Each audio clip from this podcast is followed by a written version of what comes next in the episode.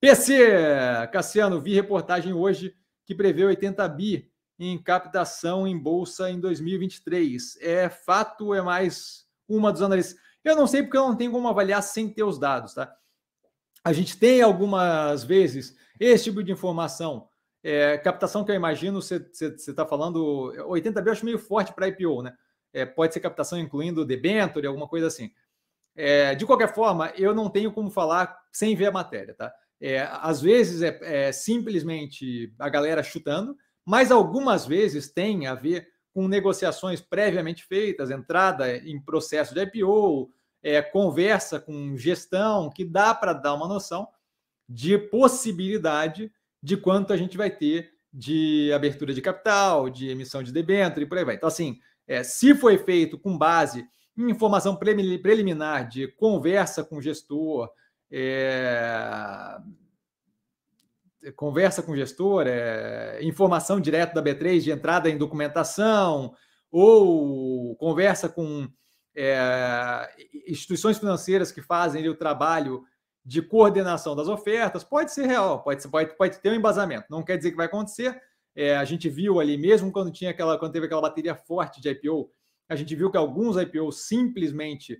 é, ficaram para trás, acabaram não sendo feitos nos, nos finalmente. Então você sabe que sempre tem a chance de você ter desistência até muito próximo da data do IPO. Porém, entretanto, todavia, ou de mudança de valor, etc. Porém, entretanto, todavia, se você tem algo embasado em conversas, é, garantia firme, conversa efetiva, movimentação de documento, é possível que você tenha assim. É, se você olhar na CVM, você consegue ver lá as operações que estão em abertos, perspectivas de é, fazer o IPO consideravelmente antes de de fato liberar prospecto preliminar e por aí vai. Então dá para ter uma noção. É, eu não me baseio nisso, porque mesmo que a pessoa tenha feito essa matemática da forma mais correta possível, é uma matemática com base em coisa muito preliminar, certo? E aí, para mim, não interessa se vai ter 80 bi de captação ou 250 bi de captação. Eu vou avançar nos IPOs que tiver para avançar, vou fazer agora, então que eu estou violento, fazendo seis análises no final de semana, eu vou fazer quantas análises tiver para fazer.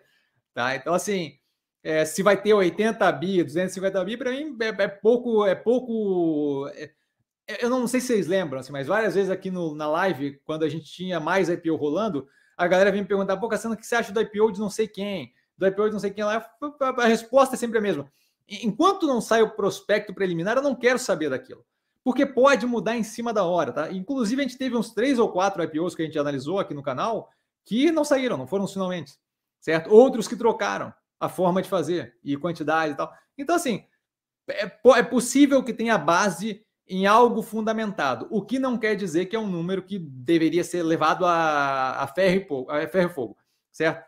É, é, interessante. Como é que eu entenderia o número ah, 80 bi de captação prevista para 2023? Se é baseado em entrada, conversas com gestores e por aí vai, se não é baseado pura e simplesmente com eu acho, eu veria como, pô, a gente deve ter um ano de 2023 movimentado no mercado financeiro, o que é, o que é ótimo, é positivo, mais opção de investimentos, certo? É, vale a pena a gente pensar em como é que vai estar 2023, porque, novamente, se tiver um mercado é, com medo, com receio, a, a coisa vira. Tá? Mas, em geral, acho que é, é, é, eu viria como ah, é interessante. Pode vir a ser um ano bem movimentado, mas nada muito do que isso, tá, PC?